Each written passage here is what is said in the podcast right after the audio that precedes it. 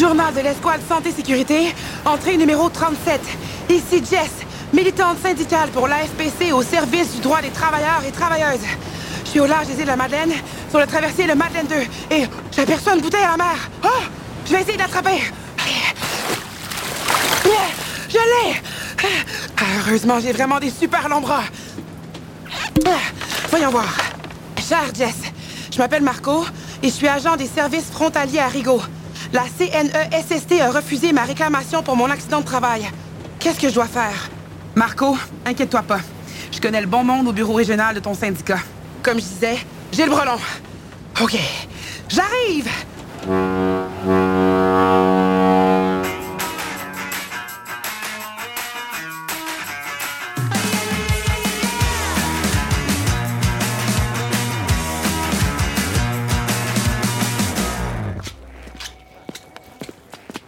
Truc numéro un, Marco, toujours vider l'eau de ses bottes avant de rentrer au bureau. Oups. Aujourd'hui, on vient rencontrer mon bon ami Pascal Lauzon qui travaille au bureau de l'AFPC à Montréal. Je suis venu demander conseil pour toi.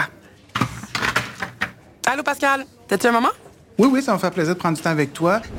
Alors, Pascal, est-ce que tu pourrais nous expliquer un peu en quoi consiste son travail? Ben, moi, je suis conseiller syndical à l'Alliance de la fonction publique du Canada. Et puis, euh, dans le cadre de mes fonctions, je fais de la négociation de conventions collectives et je fais également de la représentation de travailleuses, travailleurs au tribunal administratif du travail à la division santé et sécurité au travail. Ben, t'es la bonne personne pour nous. Je t'explique. Marco a reçu un refus à sa demande CNSST, puis il se demande quoi faire. Bien, ce que je te suggère de faire euh, pour Marco, c'est qu'il réagisse le plus rapidement possible parce qu'en fait, pour contester une décision, il faut respecter un délai qui est de rigueur. Alors, euh, dans la lettre a reçue, qui est une décision, au bas de la lettre, habituellement, c'est écrit, si vous n'êtes pas en accord avec la décision, vous avez tant de temps pour contester. Et puis, on indique aussi la manière de contester dans la lettre de décision. Est-ce que la section locale, ça peut aider avec tout ça ou pas? Oui, il y a beaucoup de personnes au sein des sections locales qui ont eu une formation qui est donnée par l'Alliance de la fonction publique du Canada en matière de santé et de sécurité au travail. Et il y a une formation qu'on donne de quelques jours qui est justement très, très ciblée sur comment remplir une réclamation du travailleur à la CNSST et aussi comment contester. Alors, la section locale va l'accompagner là-dedans et va pouvoir lui donner aussi les personnes ressources comme moi qui peuvent l'aider dans la contestation de la décision qu'il a eue qui était défavorable face à lui. Dans le fond, la section locale, c'est la première ressource de nos membres sur le lieu de travail. Effectivement. Si les gens savent pas c'est qui leur section locale, les exécutants, exécutantes et délégués syndicaux peuvent toujours appeler un bureau régional de l'AFPC. OK. Oui, allô? Allô, Jovanka, c'est Jess. Salut, Jess, ça va? Yes. Écoute, j'ai une question pour toi. Qu'est-ce qu'on fait quand on vient de recevoir notre premier refus de la CNSST? Hey, t'as eu vraiment le bon réflexe là, d'appeler au bureau régional dès le premier refus. Parce qu'en appelant dès le premier refus comme ça, là, ça évite les erreurs, les hors-délais, le report d'audience. Puis surtout, là, ce que ça va éviter, c'est que tu chemines ça là, dans tout ce processus-là. OK, fait que c'est vraiment pas compliqué, dans le fond. Ben non, puis après, il va y avoir un conseil syndical qui va être avec toi là, pour chacune des étapes. OK, donc c'est clair. Les membres vont jamais être laissés à eux-mêmes. Mais c'est quoi le rôle exact du membre dans tout ça? Bien, le membre, en matière de réclamation à la SNES, on est toujours là-dedans, le membre a une obligation, en fait, de collaborer. En fait, on va lui demander de consigner par écrit des faits. Qu'est-ce qui s'est passé? À quelle heure ou quelle date ça s'est passé? Est-ce qu'il y avait des personnes qui étaient témoins? On va lui demander aussi de nous donner une liste des professionnels de la santé qu'il a ou qu'elle a consulté dans le cadre de sa réclamation. Pourquoi? Ben, nous, ça va nous permettre de demander les notes cliniques. Donc, c'est vraiment des étapes qui sont cruciales pour nous, qui doivent être bien faites, et on accompagne les gens là-dedans pour nous permettre de faire la meilleure représentation devant le tribunal administratif du travail à la division de la santé et de la sécurité. Parce qu'à ce moment-là, Pascal, on parlerait de la qualité de la preuve. En fait, il faut toujours faire la meilleure preuve possible. Alors, la preuve va se faire de manière testimoniale, donc les témoins, va aussi se faire une preuve documentaire. Ah oui, et prendre des notes euh, contemporaines au fur et à mesure? Effectivement, parce que lorsqu'on va faire référence à des notes, la partie adverse va probablement poser une question sur quand ces notes ont été prises. Le tribunal également a la possibilité de poser des questions aux travailleurs la travailleuse, aux différents témoins aussi qui sont là. Tout ça pour nous permettre de faire la meilleure des preuves possibles devant le tribunal lorsqu'on sera en audience. On a aussi la possibilité d'essayer de négocier un règlement hors tribunal. Mais ce ne sont pas toutes les causes qui se prêtent à ce type de règlement-là. Alors, l'extrême scénario, c'est de se retrouver devant un juge, une juge administratif, administrative. La Cour demande aux témoins de bien vouloir se lever. Objection, votre honneur. Objection à l'objection. Permission d'objection. Objection de permission demandée. Objection de permission. Injonction sur votre objection. Objection. Laisse-moi te rassurer, c'est pas comme à la télévision là où on voit qu'il y a des objections à toutes les 10 secondes, où il y a plein de gens qui sont dans la salle. Depuis la pandémie, on a des audiences en virtuel et des audiences en présentiel. Et certaines fois, on peut avoir un hybride entre les deux. Alors voici, de manière traditionnelle, on se présente dans une salle du tribunal où d'un côté, il y a la partie du travailleur, travailleuse, de l'autre côté, il y a l'employeur et ses représentants. D'un côté, donc, il y aura Marco qui sera assis à côté de moi. Il y a une autre table de l'autre côté. Et là, ça sera l'employeur.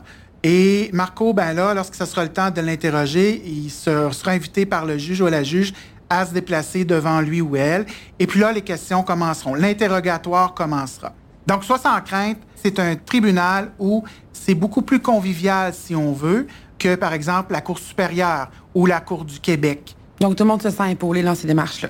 C'est pour ça que le syndicat est là, c'est pour épauler ses travailleurs à travers ce processus qui peut être nébuleux pour certains et certaines. Puis, dans ces démarches-là, des fois, il faut faire appel à des experts. As-tu des exemples? Par exemple, le type d'expert qu'on pourrait avoir, c'est un expert qui viendra témoigner en orthopédie, donc un chirurgien orthopédiste. Dans certains de mes dossiers actuellement, j'ai des psychiatres aussi qui viennent témoigner. Donc, la panoplie d'experts auxquels on peut avoir recours est multiple.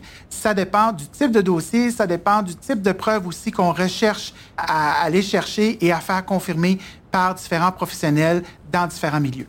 OK, puis pour les frais des experts, c'est notre syndicat qui couvre ça. Effectivement, l'Alliance de la fonction publique du Canada a pris des décisions sur le fait de représenter en matière de santé et sécurité au travail ses membres. Donc, s'il y a des frais d'expertise, ça sera effectivement l'Alliance de la fonction publique du Canada qui va assumer les frais qui en découlent. Et ces frais peuvent augmenter assez facilement. Les frais d'expertise, ce ne sont pas des frais qu'on parle en termes de centaines de dollars, on parle plutôt en termes de milliers de dollars. Donc, toutes ces démarches-là, c'est quand même vraiment stressant. Est-ce qu'il peut avoir des impacts psychologiques liés à ça? Ben en fait, nous, euh, lorsqu'on travaille avec les travailleurs travailleuses à préparer le dossier, on est là pour les rassurer. Ouais. On est là aussi pour les écouter. Euh, régulièrement, un travailleur travailleuse va nous dire qu'il est stressé, va pleurer, va avoir des fois des grandes inquiétudes liées à ce que la cause s'en vient. Nous, on est là pour recadrer, pour essayer d'expliquer comment ça va se dérouler, qu'est-ce qu'on a fait jusqu'à présent.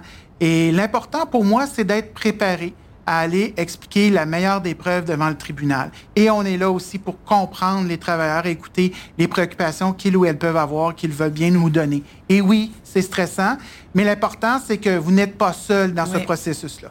En tout cas, je peux pas parler au nom de Marco, mais je sais que moi, ça m'a beaucoup rassurée. Ben, je suis content de voir que notre conversation, les explications que je viens de te donner, te permettent une certaine assurance. Donc, euh, on va être là pour épauler la personne lorsque ce sera nécessaire. Ben, merci beaucoup, Pascal, d'avoir pris le temps. Ben, ça fait plaisir. Oups, hey, excuse-moi, mon hélicoptère électrique est là. Bon, Marco, j'espère que ça répond à ta question et plus encore. Pascal a vraiment été smart de prendre le temps de répondre à tout ça. Mais bon, ah, moi, il faut vraiment que j'y aille. Je suis attendue pour le prochain épisode du balado. Oublie pas ta protection auditive. Hey, allô, Pierre? Hey, bonjour. Hey, merci d'être venu me chercher. Ça me fait plaisir. Embarque puis attache-toi solide. OK, parfait, je m'attache. Pendant qu'on décolle, je me demandais, je viens de parler avec Pascal Lauzon pour un ami à moi, Marco, mais je reste avec un questionnement parce que au final, tout ça, ça a commencé à cause d'un accident au travail. Donc, au fond, la santé et sécurité entre l'employé et l'employeur, c'est la responsabilité de tout le monde, non? Ah, ça, euh, c'est un vrai sophisme d'affirmer là, que la santé et sécurité du travail, c'est une responsabilité partagée. Mais je sais que Marco, il prend la sécurité très au sérieux. Ouais, c'est sûr que les employés, là, ils doivent faire attention, ils doivent participer, ils doivent aider à assainir le milieu de travail. Mais la responsabilité juridique est vraiment celle des employeurs, c'est tout.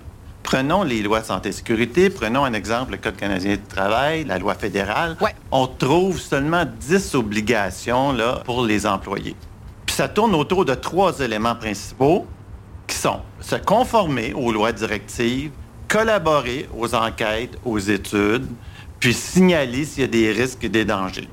Alors, faire appliquer la loi, ça devient la responsabilité de l'employeur, c'est lui qui a les moyens d'action. Alors, par exemple, si on dit qu'un employé doit se conformer à la loi, aux directives, mais c'est à l'employeur de s'assurer de prendre des mesures pour qu'il le fasse. Il faut arrêter de parler de responsabilité partagée. La responsabilité juridique puis l'obligation d'avoir des résultats, ça incombe aux employeurs. Wow! Hey, OK, si, Pierre, hey, moi, je sais pas si je serais capable de piloter un hélicoptère électrique en parlant de la responsabilité juridique de l'employeur et l'employé. Mais en tout cas, toi, tu l'as très bien fait.